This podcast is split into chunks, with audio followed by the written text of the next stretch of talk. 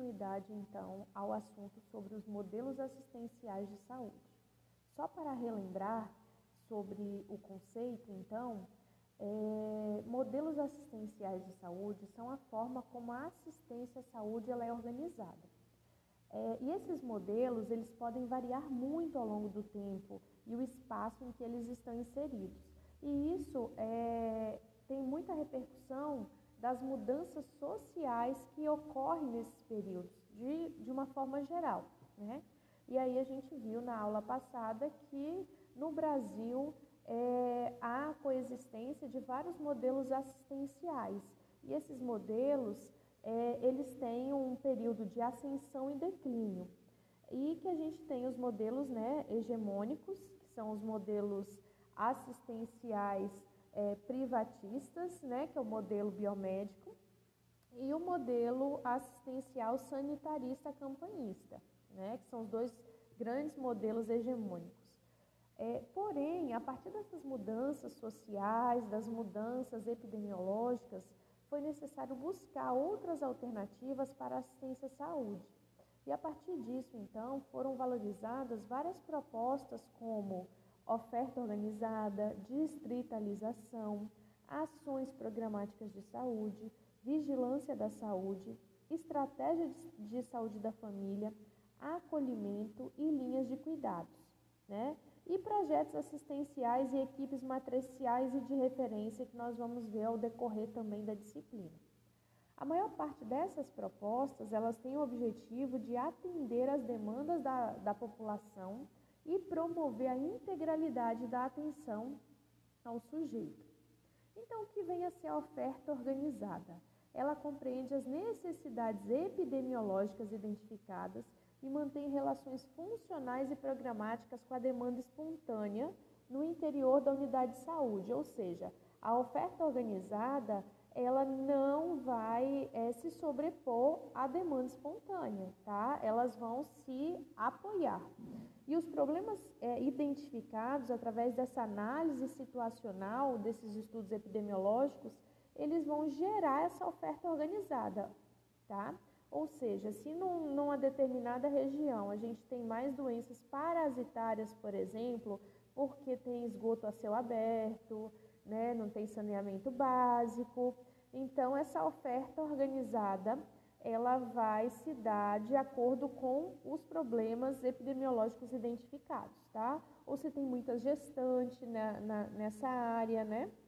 Então, o local que se vai organizar através da, da oferta organizada atenderá os indivíduos por consulta, pronto atendimento, urgência emergência e também vai se preocupar com o ambiente, com o controle das doenças e riscos e o atendimento à demanda da comunidade. Já a distritalização, é, ela é a organização dos serviços de saúde a partir de uma rede estruturada, meios de comunicação, integração e um modelo de atenção de base epidemiológica. Ela vai se estruturar a partir de 12 princípios de impacto, orientação por problemas, intersetorialidade, planejamento e programação local, autoridade sanitária local, corresponsabilidade, hierarquização, intercomplementariedade, integralidade, adscrição, heterogeneidade e realidade. Na nossa aula síncrona, nós vamos é, debater um pouquinho melhor sobre esses princípios. Mas a distritalização, ela tem o objetivo, né, assim como também na oferta é, organizada, levar em consideração os problemas epidemiológicos de cada local, tá? de cada região. E a partir disso, se orientar por esses problemas e propor né, é, um, uma forma de atender que seja, que respeite né, é, todos esses problemas e que siga esses 12 princípios que eu acabei de falar para vocês. Temos ainda as ações programáticas de saúde, é, que foi construída a partir da redefinição dos programas especiais de saúde. Lembra que eu disse que dentro daquele, daquele modelo hegemônico, né, campanhista sanitarista, ele também tinha essa abordagem aos programas é, especiais de saúde. Então, a partir dessa redefinição que eu disse a vocês na aula passada que ocorre, foi então é recomposta essa prática de assistência no nível local através de um trabalho prático, ágil, estando também a prática organizada. Então, essas ações programáticas é, de saúde da criança, de saúde do idoso, de saúde da mulher, elas passaram a ser organizadas, tá? Durante a aula, nós vamos debater mais profundamente cada um é, desses, desses modelos alternativos de saúde. Temos ainda a vigilância de saúde, que é uma proposta que visa problemas de saúde, respostas sociais, correspondência entre os níveis de determinação e níveis de intervenção, ou seja, controle de causas de risco e danos, e práticas sanitárias de promoção, proteção e assistência. Tem seus principais aspectos a intervenção sobre os problemas de saúde, maior atenção em problemas que requerem maior atenção e maior acompanhamento, ou seja, naquela região, né, naquela, naquele município, naquele território, quais são os problemas né, que requerem mais atenção de acordo com os dados epidemiológicos também, tá? Relação entre as ações promocionais, preventivas e curativas e a atuação entre os setores e ações sobre o território, tá? Então, se vocês observarem, tudo é com base na realidade local, é, territorial e municipal, tá? É, temos ainda a estratégia de saúde da família, né, que antigamente era chamado de PSF, que também foi reestruturado tá? Ele fazia parte do modelo sanitarista campanhista e foi modificado para representar um modelo assistencial alternativo. E por isso ele passou a se chamar de, de estratégia de saúde da família, porque ele é uma estratégia de reorientação da atenção básica, permitindo a inclusão de outras propostas alternativas. E hoje, gente, o nosso sistema de saúde brasileiro, ele é uma relação entre esses mais diversos modelos assistenciais, com maior vinculação aos modelos hegemônicos, como eu disse na aula passada, bem como né, os principais desses modelos hegemônicos, que é o modelo médico assistencial privatista e o modelo assistencial sanitarista. Esses modelos, como a gente já discutiu, eles são com foco né, biomédico, são modelos hegemônicos, mas com foco na doença. Em contrapartida, também temos a busca por construções de modelos alternativos de saúde que possam vir a atender a todas as necessidades da população, principalmente essa questão da transição epidemiológica e demográfica, em que nós temos muitas doenças, doenças e agravos crônicos degenerativos é, que não, não são contemplados por esses modelos de atenção hegemônicos, né? E temos a dificuldade, gente, ainda do financiamento dos modelos de atenção à saúde vinculada à doença. Lembra que a gente já comentou que é, esses modelos que são focados na doença, eles exigem uma tecnologia muito grande e um custo elevado, tá? E por isso é extremamente necessário que novas estratégias de reorientação, novas estratégias de propostas alternativas que visem a qualidade de vida e o desenvolvimento das comunidades e a participação dos cidadãos é, na, sua, é, na sua própria saúde, né? Na, ter autonomia sobre a sua saúde. E isso faz com que haja uma economia muito grande na saúde, porque o foco não mais será na doença, e sim na qualidade de vida e na prevenção e promoção.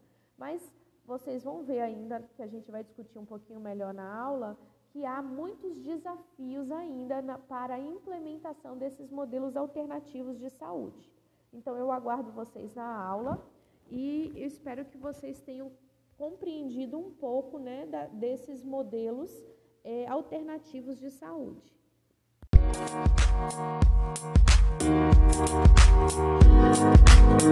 Olá,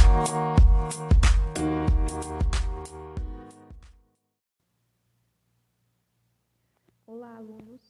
Dando continuidade, então, ao conteúdo sobre o histórico das políticas públicas de saúde no Brasil, nós vamos hoje comentar um pouco sobre a saúde que atualmente é para todos e como que funcionava isso antes do SUS. Se hoje os usuários de saúde, eles enfrentam filas para ter acesso a exames, consultas, atendimentos de emergência, esse cenário antes da criação do SUS era muito pior. Isso porque, apesar de vários, dos vários problemas, hoje é direito dos cidadãos brasileiros o acesso a medicamentos, tratamentos, cirurgias, atendimento desde a atenção primária até a alta complexidade. Hoje, se você sofrer um acidente na rua, por exemplo, provavelmente você vai ser atendido pelo SAMU, independente da sua classe social. Se você precisar de um tratamento para qualquer doença, exemplo, HIV, é, tuberculose, hanseníase, ele será oferecido pelo SUS, bem como a maioria das vacinas que se deve tomar ao longo da vida e também a realização de transplantes em todo o território brasileiro e o controle das epidemias e a vigilância sanitária. Porém, até 1988, o ano que o SUS foi criado, a saúde pública ela ficava a cargo do Instituto Nacional de Assistência Médica da Previdência Social, que era o INAMPS, e era coisa para poucos. Estima-se que em torno de 45% da população brasileira ela era atendida pelo governo até meados dos anos 80. Então, as pessoas, como a gente já falou na aula passada, elas trabalhavam de carteira assinada, tinham um desconto do seu salário, o que lhes dava acesso a hospitais próprios do INAMPS e aos conveniados. E os dependentes desses trabalhadores de carteira assinada também tinham direito de ser atendidos. O governo e as empresas, eles ajudavam a financiar esse tipo de sistema.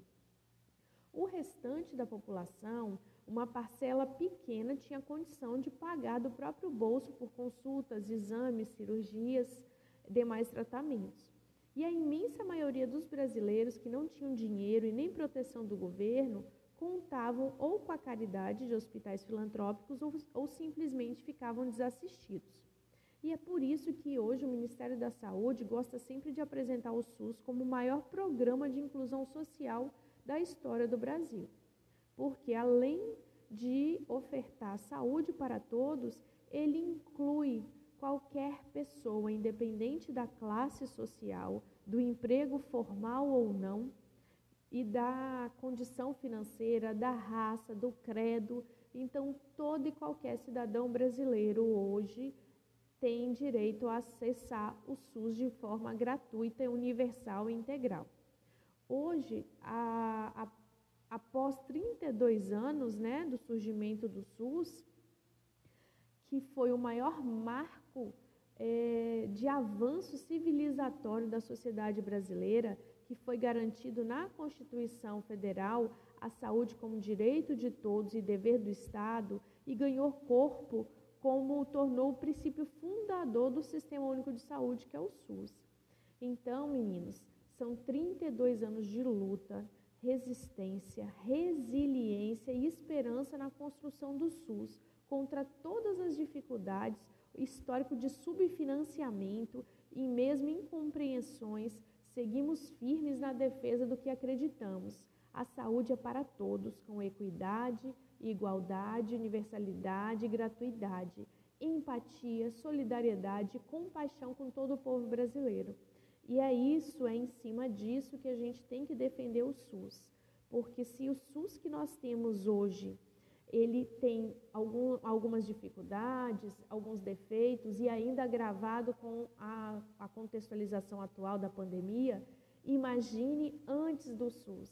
Imagine como que era a situação antes do SUS, em que as pessoas não tinham acesso à saúde igualitária, à saúde gratuita, Imagine como que era difícil você receber atendimento e hoje o SUS ele oferta desde a prevenção, promoção, recuperação, reabilitação, transplante, tudo de forma gratuita. Então, o SUS, ele não foi favor, ele foi motivo de luta e de conquista e resiliência. Por isso que nós temos que ter, construir um SUS cada dia mais é... Qual seria a palavra para esse momento? É por isso que nós temos que construir um SUS cada dia melhor e enfrentar todos esses desafios enquanto profissionais de saúde, enquanto gestores, enquanto usuários do SUS, é, enquanto cidadãos brasileiros.